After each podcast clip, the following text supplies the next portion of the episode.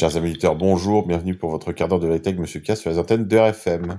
Édition exceptionnelle du samedi 29 mai 2021. Cette édition est là pour rattraper celle d'hier matin, vendredi 28 mai. Aujourd'hui, nous sommes la Sainte Ursule. Sainte Ursule Ledochowska, morte en 1939. Elle connut une Europe déchirée par les guerres. Elle naquit en Pologne et fit ses études chez les Ursulines de Cracovie.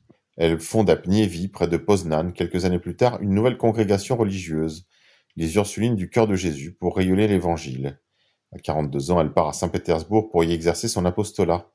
En 1914, obligée de quitter la Russie, elle continue en Scandinavie, et elle est appelée à Rome par le pape pour y établir sa congrégation. C'est dans la ville éternelle qu'elle conclut son existence terrestre. Accorde-nous de donner aux mots leur véritable sens. Prodigue la lumière à notre esprit, la beauté de l'expression à notre style. Établis notre foi dans la vérité. Accorde-nous de dire ce que nous croyons, selon le devoir qui nous incombe, après avoir appris des prophètes et des apôtres que tu es un seul Dieu, le Père, et qu'il y a un seul Seigneur, Jésus-Christ. Saint-Hilaire de Poitiers.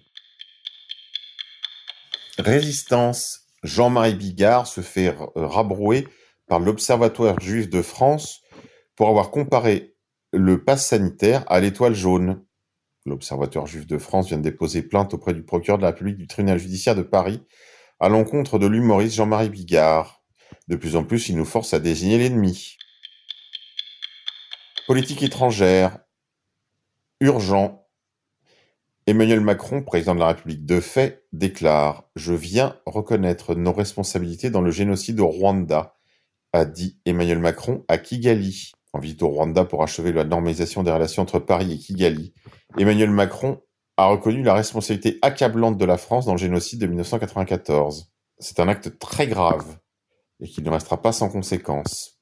Emmanuel Macron a reconnu la responsabilité accablante de la France dans le génocide de 1994 lors d'un discours très attendu au mémorial du génocide où seraient inhumés les restes de plus de 250 000 victimes.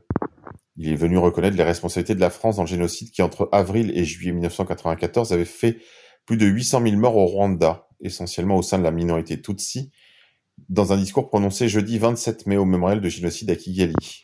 La France n'a pas été complice, mais elle a fait trop longtemps prévaloir le silence sur l'examen de la vérité, a-t-il déclaré dans ce discours très attendu, tenu à l'occasion d'une visite officielle présentée comme l'étape finale de normalisation des relations entre les deux pays. En voulant faire obstacle d'un conflit régional ou à une guerre civile, elle restait de fait aux côtés d'un régime génocidaire, en ignorant les alertes des plus lucides observateurs, la France endossait une responsabilité accablante dans un engrenage qui a abouti au pire, alors même qu'elle cherchait précisément à l'éviter, a-t-il poursuivi. Reconnaître ce passé, c'est aussi et surtout poursuivre l'ordre de justice, en nous engageant à ce qu'aucune personne soupçonnée de crime de génocide ne puisse échapper au travail des juges, a-t-il ajouté. Ce parcours de reconnaissance à travers nos dettes, nos dons, nous offre l'espoir de sortir de cette nuit et de cheminer à nouveau ensemble, sur ce chemin, seuls ceux qui ont traversé la nuit peuvent peut-être pardonner, nous faire le don alors de nous pardonner, a conclu Emmanuel Macron. Emmanuel Macron a voulu tourner une nouvelle page entre les relations entre la France et le Rwanda. Symbole de cette nouvelle ère entre les deux pays, Emmanuel Macron a annoncé le retour d'un ambassadeur français au Rwanda. Mais en posant cet acte, Emmanuel Macron fait un acte très grave.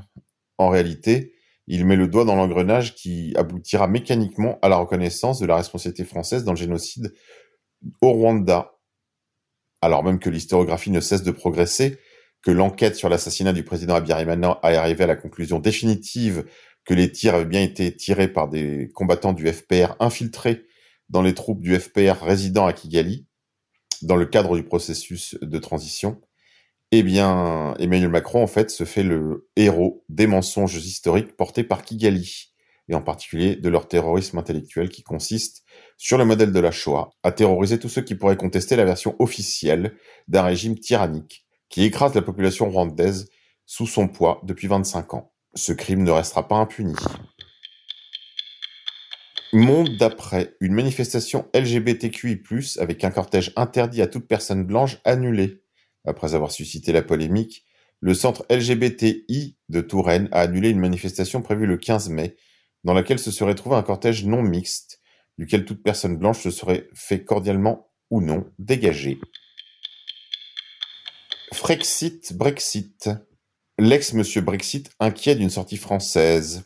Michel Barnier a mis en garde contre une sortie de la France de l'UE tout en se disant conscient des lacunes de celle-ci, notamment en matière d'immigration. Résistance. Lucien Cerise donne un entretien à Réseau International. Nous allons vers une société sans contact. Lucien Cerise, chercheur en ingénierie sociale, répondait aux questions d'Observateur Continental sur l'évolution de la société française après plus d'un an de crise sanitaire, alors que la Commission européenne va mettre en vigueur d'ici à la fin juin un certificat sanitaire destiné à faciliter, les guillemets, les déplacements au sein de l'Union européenne. Article à retrouver sur Réseau International. Grippe 19, résistance. Mesures individuelles de quarantaine, atteinte aux droits des personnes. Depuis hier, le docteur Venner s'oppose formellement, article par article, au projet de loi qui maintient en fait les pleins pouvoirs au gouvernement. Avec l'article 4 de ce projet de loi, de sortie de l'état d'urgence sanitaire du gouvernement, en réalité, on institutionnalise l'état d'urgence dans la loi commune, dans le droit commun. Retrouvez cette vidéo du docteur Vonner. Écoutez. J'espère qu'on va passer un petit peu de temps sur cet article 4, parce qu'il porte euh, une atteinte aux personnes de façon euh, absolument extraordinaire, parce que le gouvernement, depuis le début, est totalement flou sur les conditions euh, exigibles euh, et euh, là, on est face à une possibilité pour euh, les forces de l'ordre et la représentation de l'État, donc notamment les préfets, de décider de maintenir enfermés des personnes sous prétexte que le lieu de quarantaine que ces personnes auraient choisi ne satisferait pas à certaines conditions. Alors déjà, pour commencer, ces conditions n'ont jamais été discutées et n'ont pas été définies. Donc ces conditions n'étant pas satisfaisantes, les personnes seraient obligées de faire leur quarantaine dans des lieux d'isolement qui, là aussi, n'ont jamais été discutés et jamais été définis. Donc il me semble que pour garantir euh, les droits des personnes, il convient euh, surtout de ne pas voter euh, euh, cet article. Je rappelle que la seule condition de maintenir pour des raisons sanitaires et dans l'intérêt des personnes, dans des lieux contre, contre leur volonté, c'est bien dans le domaine de la psychiatrie, mais tout cela est régenté de façon extrêmement stricte, avec surtout un juge des libertés qui vient vérifier euh, si les droits des personnes sont respectés. Or là, euh, il n'y a nulle mention de euh, ce processus de contrôle de la privation de liberté. Donc j'espère que les collègues entendront ici qu'on empiète complètement les droits humains. Merci.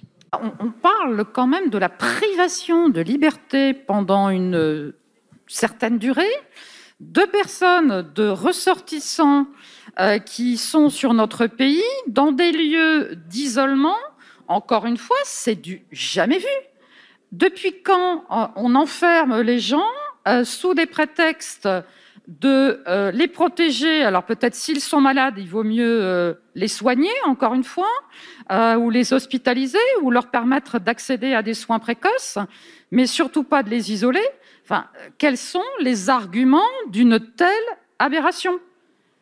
Et s'il s'agit en plus euh, d'une euh, mesure pour des personnes qui viendraient de l'étranger, ce n'est absolument pas précisé dans cet article. Donc on voit bien qu'il peut y avoir une dérive, et je trouve euh, qu'une fois de plus, cette mesure totalement liberticide qui n'est pas contrôlée par un juge des libertés est terriblement inquiétante et je le dénonce ici.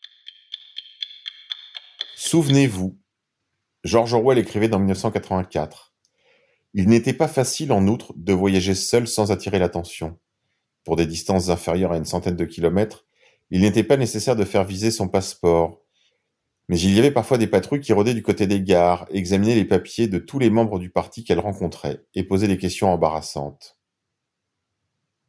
Souvenez-vous que le livre 1984 de George Orwell est censé être un livre de fiction, via Covid 1984. Résistance encore. Un homme de 30 ans condamné à un an ferme de prison pour des tweets déclarés antisémites. Un homme de 30 ans a été condamné par le tribunal correctionnel du Mans en Sarthe vendredi 21 mai dernier. Il avait tenu des propos antisémites sur Twitter. Les Israéliens actuellement tuent des gens en Palestine et il suffit qu'on fasse une remarque ou une plaisanterie sur Twitter pour se retrouver en prison dans les 72 heures. Bienvenue dans la France d'après. Grippe 19, grand n'importe quoi. Ils sont en train de développer un vaccin pour les animaux. Si c'est la même technologie que pour les hommes et que c'est appliqué aux élevages, ça veut dire que le lait sera gavé de protéines spike. La viande sera OGM et également gavé de protéines spike. L'option qui nous sera laissée sera donc véganisme ou vaccination. La Russie se prépare en effet à vacciner les animaux. Elle a d'ailleurs d'ores et déjà commencé. Il s'agirait d'ailleurs de la première injection spécifique pour les animaux. Histoire. À Kiev, un vétéran de l'armée israélienne a conduit des combats de rue. Peu de gens savent que des militaires israéliens ont été impliqués dans les événements de Kiev en 2014 via Israel is a War Criminal. Insolite.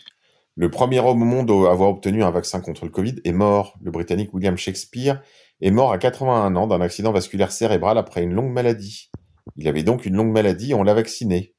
Quel rapport entre cette supposée longue maladie et un accident vasculaire? Bien sûr, il a été vacciné le 8 décembre, donc la causalité avec le vaccin n'est pas de mise, n'est-ce pas? Via le dailymail.co.uk. Déconfinement. Voici la liste des lieux où des QR codes et des carnets de rappel seront obligatoires dès le 9 juin. À compter de cette date, un dispositif obligatoire mis en place par le gouvernement va entrer en vigueur pour accompagner cette réouverture. Les, les clients devront s'enregistrer pour accéder à certains lieux au moyen d'un QR code ou un carnet de rappel afin d'être informés d'un éventuel risque de contamination au Covid-19. L'État veut désormais savoir ce que vous faites, où vous êtes, où vous allez, avec qui, à quelle heure. Vous pensez vraiment que ce sont des mesures sanitaires? Bien Covid 1984. Allez, c'est tout pour aujourd'hui les nuls. On se retrouve la semaine prochaine. On se quitte en musique. Aujourd'hui, je vous propose, sur proposition d'un de nos auditeurs, un morceau tiré de la bande originale du film Le Fils de l'Homme. Il s'agit d'un morceau de Kim Crimson, illustrant le passage de l'incroyable film d'Alfonso Cuaron, Le Fils de l'Homme.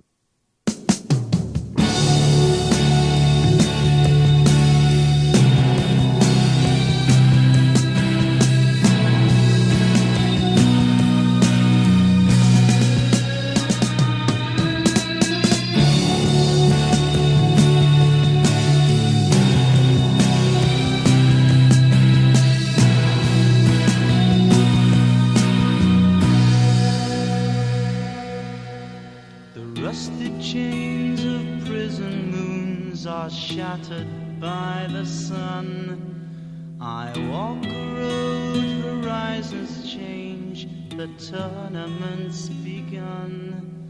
The purple piper plays his tune, the choir softly sing. Three lullabies in an ancient tongue for the court of the crimson.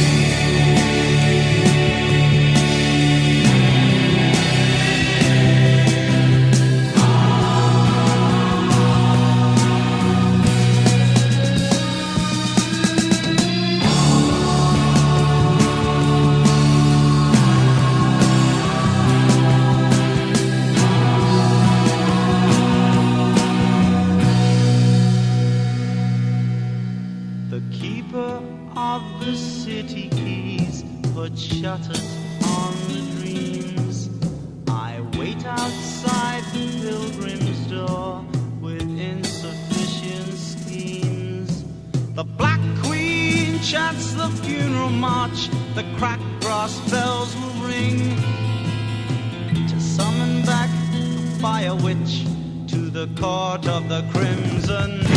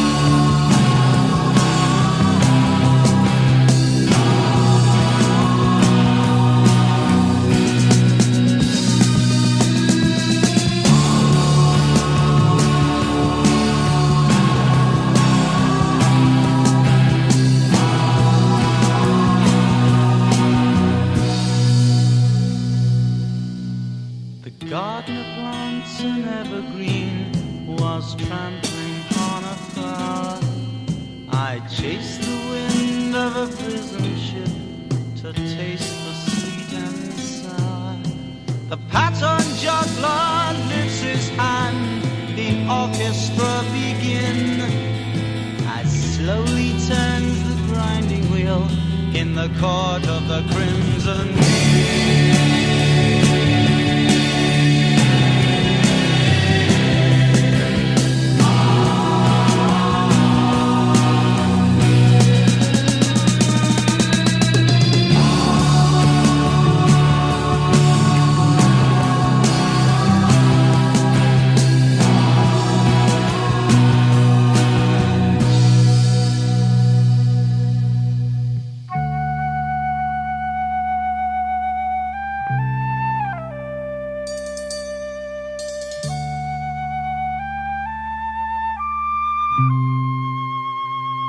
Música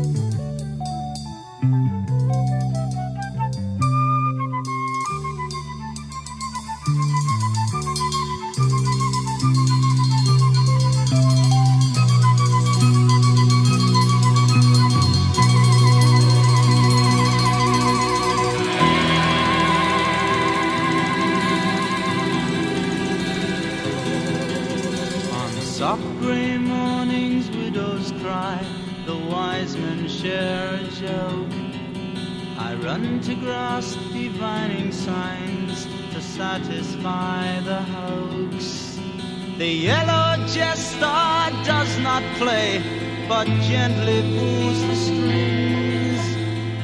Smiles as the puppets dance in the court of the crimson.